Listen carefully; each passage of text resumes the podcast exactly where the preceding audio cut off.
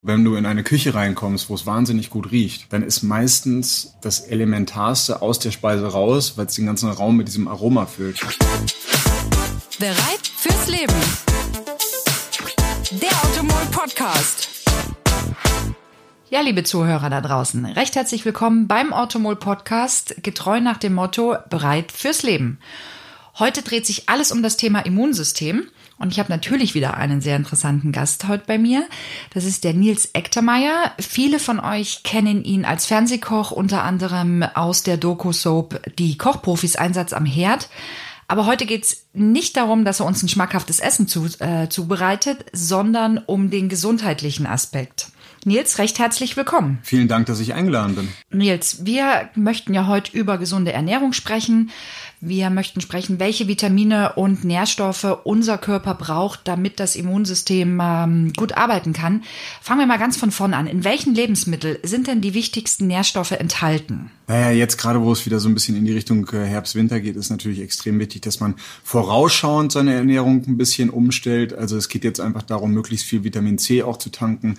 Und das ist nicht nur in Zitrusfrüchten. Ich bin zum Beispiel ein riesengroßer Fan geworden von Sanddorn. Sanddorn ist so ein bisschen eine norddeutsche Geschichte. Da bin ich nah an der Quelle, aber das ist so eine wahnsinnige Vitamin C äh, und Kalium und, und Eisenbombe irgendwie und da kann man eine Menge machen. Also man muss halt einfach schauen, glaube ich, dass man jetzt äh, startet mit, mit ein paar wichtigen Punkten in der Ernährung und nicht erst, wenn es zu spät ist, wenn der Schnupfen da ist. Sanddorn haben auch viele schon mal gehört. Musst du aber vielleicht noch mal erklären, was machst du damit? Was, was kochst du damit? Wie lässt sich das generell in die Küche integrieren? Das ist so ein Nordsee-Ostsee-Produkt.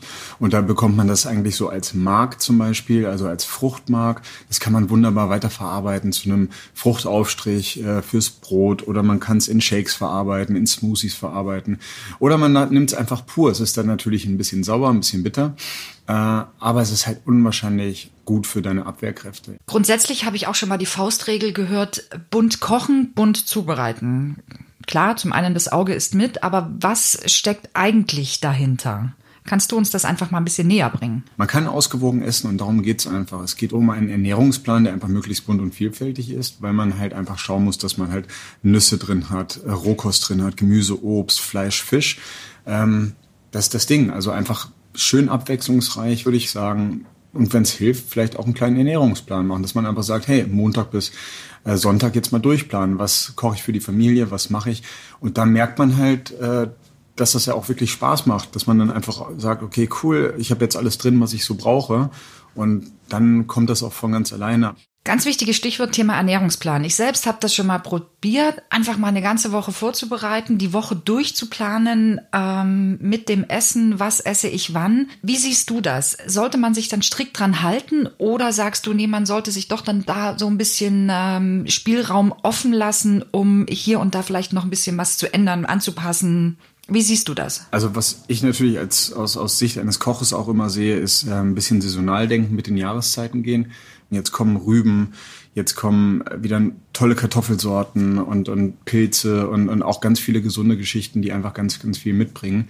Und da einfach so ein bisschen mal im Internet recherchieren. Heutzutage hat ja jeder die Möglichkeit, wirklich alles in Sekunden schnelle durchzulesen und sich zu informieren. Und dann halt einfach wirklich bunt kombinieren, sich einen Plan machen für die Gemüseabteilung. Was brauche ich? Was ist jetzt in der Saison? Was hat besonders viel zu bieten? Spinat ist großartig. Kohlsorten sind jetzt gerade wirklich total hip auch. Und natürlich Obst. Und beim Obst meine ich jetzt nicht unbedingt Tropenfrüchte, sondern wirklich sagen, wir gehen jetzt auf Zitrusfrüchte, wir gehen auf wirklich Vitamin C-Bomben für die kalte Jahreszeit und sich dann einfach vorbereiten, durchstrukturieren, aber das Ganze auch spielerisch, weil alles, was zu streng ist, wird dann irgendwann so eine Art Pflicht und wir kennen es alle, wenn es dann irgendwie so erzwungen ist, dann lässt man es gerne auch mal schleifen. Also ruhig auch die ganze Familie mit einbinden, mit den Kindern. Jeder kriegt seine Aufgabe, was er zu besorgen hat, vielleicht im Supermarkt und das Ganze dann einfach spielerisch, aber trotzdem mit einem Lernfaktor irgendwie verbinden.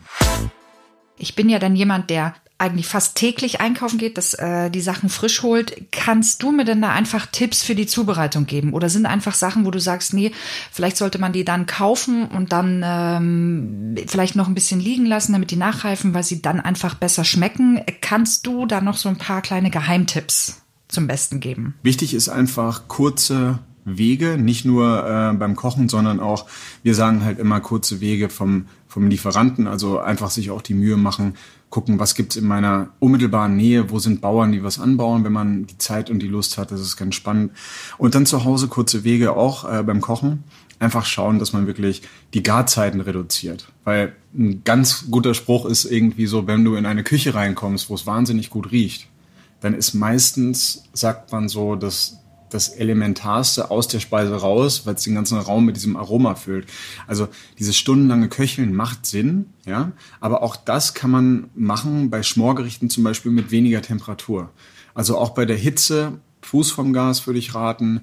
Weniger ist mehr, wenn ich halt einfach ein bisschen schonender alles gare, bleibt wesentlich mehr im Produkt drin und ich habe einfach ja den Vorteil, den das Produkt auch mitbringt, also die Nährstoffe und natürlich auch die die Konsistenz, die geschützt wird. Das heißt aber auch, wenn ich alles, also wenn ich äh, das schonender gare, dass ich natürlich dann auch mehr Zeit einplanen muss. Für mich persönlich heißt das einfach, diese schnelle Wokpfanne mit heißem Öl sollte ich dann eher meiden.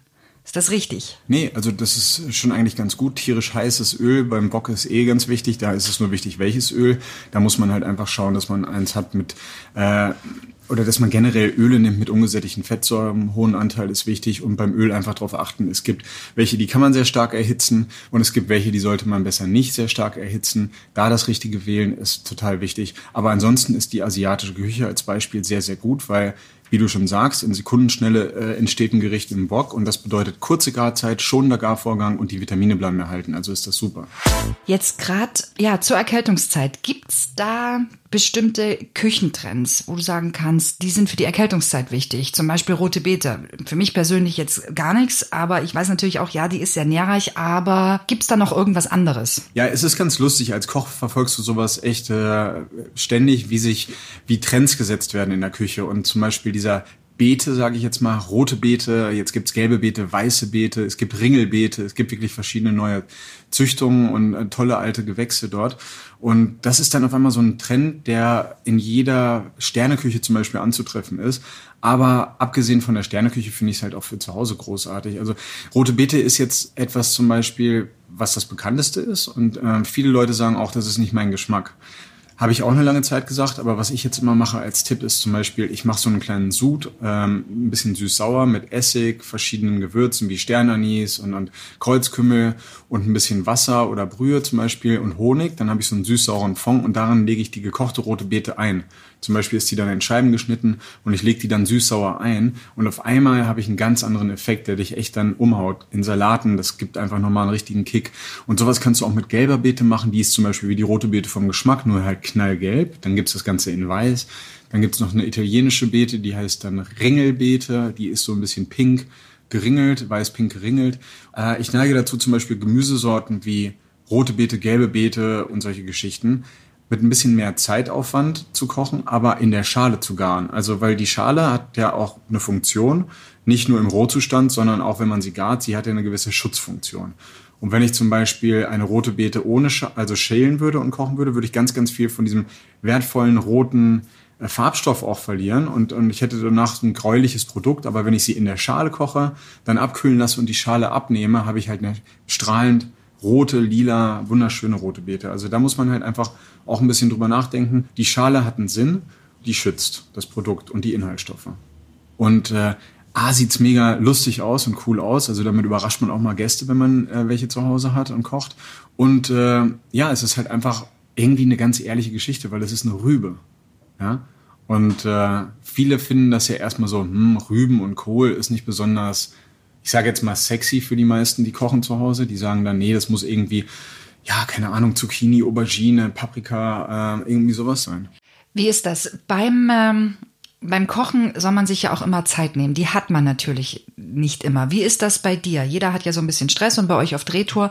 Wie läuft das da ab? Wie ist das mit den Kollegen? Bekocht ihr euch gegenseitig? Gebt ihr euch Tipps? Tauscht ihr Küchengeheimnisse so untereinander aus? Naja, gut, bei uns ist es ja so, wenn wir dann äh, auf Dreharbeiten sind, ist es schon zeitlich sehr durchgetaktet. Wir haben in der Regel Caterings in den verschiedenen Städten, wo wir sind die aber auch darauf achten, dass wir halt äh, einfach eine, eine gute, ausgewogene Ernährung bekommen. Das ist halt wichtig. Ne? Also Leute, die ich bin immer der Meinung, wenn du irgendwo viel arbeitest, viel Leistung bringst, musst du halt die halbe Stunde, dreiviertel Stunde, die du zum Essen hast, die musst du halt auch echt, da musst du was Positives dir zufügen, weil was bringt's dir, dir mittags irgendwie was Ungesundes reinzuknallen. Du bist danach definitiv nicht so leistungsfähig. Also ich könnte nicht danach noch irgendwie Höchstleistungen bringen. Ja, und jetzt mal ganz allgemein, welche Tipps hast du denn für unsere Zuhörer, die ihren Ernährung aktiv umstellen möchten? Also sich auf den Winter einstellen wollen, aber die eben nicht ganz so experimentierfreudig wie zum Beispiel mit dem Sanddorn sind. Wie ist das? Du erwähntest ja schon, dass Klassiker wieder groß im Kommen sind. Gibt es da irgendwas, wo du sagen kannst, nee, dann probiert doch mal das aus? Naja, das ist jetzt im Winter auf jeden Fall äh, Kohl. Also Kohl ist so ein bisschen unterschätzt und vielleicht auch nicht so attraktiv wie zum Beispiel so ein Luxusgemüse wie Spargel, aber da stecken halt wahnsinnig viele Vitamine, Spurenelemente und, und Ballaststoffe und alles halt drin. Ne? Spitzkohl ist großartig. Ich liebe Rosenkohl. Viele hassen Rosenkohl. Aber ich glaube, das ist der Grund, weil wenn ich mich daran erinnere, wie meine Oma den zubereitet hat, die hat den, glaube ich, auch stundenlang gekocht. Der war halt leicht bitter, also nicht besonders ansehnlich auch. Aber wir machen zum Beispiel Folgendes, wir machen uns die Mühe und ritzen da so ein bisschen den Strung ein und dann nehmen wir die Blätter ab. Das dauert vielleicht ein bisschen länger und dann blanchiere ich die in Salzwasser für ein paar Sekunden und dann bleiben die schön knackig und dann zum Beispiel mal einen Salat machen aus Rosenkohlblättern. Oder einfach mal rohe Rosenkohlblätter nehmen oder einfach rohen Rosenkohl runterschneiden, ganz fein und braten. Mit ein bisschen Speck zum Beispiel. Sensationell. Also da gibt's tausend Tipps und, und da kann man sich echt rantrauen und austoben oder auch mal vegetarisch so eine, so eine Spitzkohlroulade machen, gefüllt mit Couscous. Großartig. Es gibt einfach jetzt so tolle Sachen. Eintöpfe finde ich großartig. Und damit meine ich jetzt nicht diesen Eintopf, der dann zehn Stunden kocht und grau ist, sondern man kann nimm noch fünf Karotten, eine halbe Sellerieknolle, eine Zwiebel, ein bisschen Suppengrün und äh, Kartoffeln und eine gute Brühe und du hast wirklich ein tolles Gericht, was dich nach vorne bringt. Ja, bei allem, was du uns erzählst und was du weißt und da du auch täglich kochst, kann man ja ja, meint man eigentlich, dass du nie eine Erkältung bekommst, aber das ist natürlich auch nicht so. Wie ist das bei dir? Gibt es bei dir das ultimative Geheimrezept? Ich persönlich schwöre ja auf die Hühnersuppe. Da bin ich danach wieder das Stehaufmännchen. Wie ist das bei dir? Was, was bringt dich eigentlich wieder ganz schnell auf die Beine, wenn es dich dann doch mal erwischt hat? Bei mir ist immer wichtig, also ich habe äh, immer im, im, im Tiefkühler habe ich immer Brühe. Ne? Weil ich koche einfach auch, wenn ich zu Hause bin, gerne immer mit frischen Produkten und auch Brühe. Und äh, ich sag mal, eine heiße Brühe oder eine Hähnchenbrühe ist halt großartig, wenn du irgendwie merkst, dass da irgendwas im Anflug ist. Tatsächlich greife ich zu diesem klassischen heißen Ingwerwasser, was ich großartig finde. Und ähm, ansonsten, ja, das sind so die Sachen. Also eine gute, starke Brühe. Ich glaube immer noch an die, an, an die Magie von einer guten Hühnersuppe. Das finde ich großartig. Sowas, das ist, äh, A, ist es so ein wohliges Gefühl, weil du denkst irgendwie an deine Kindheit. Und B ist es wirklich, hat es einfach, da ist irgendwie ein Zaubertrank drin, der dich fit macht, der dir Kraft gibt. Ne? Und ich glaube, so eine gute Hühnersuppe ist was Fantastisches, ein bisschen frisches Gemüse, ein bisschen Petersilie, auch wieder wahnsinnig viel Vitamin C. Einfach gucken, ähm, dass man da in die Richtung geht, ja. So, Nils, ja, recht herzlichen Dank. Dann liege ich mit meiner Hühnerbrühe ja gar nicht so schlecht. Ähm, ich danke dir, dass du da gewesen bist. Gerne. Liebe Zuhörer, ihr da draußen, wenn ihr Fragen, Anregungen, Wünsche und Feedback habt, dann schreibt uns wie immer an podcast.automol.de und dann wünsche ich euch jetzt, kommt gut durch den Winter. Ciao.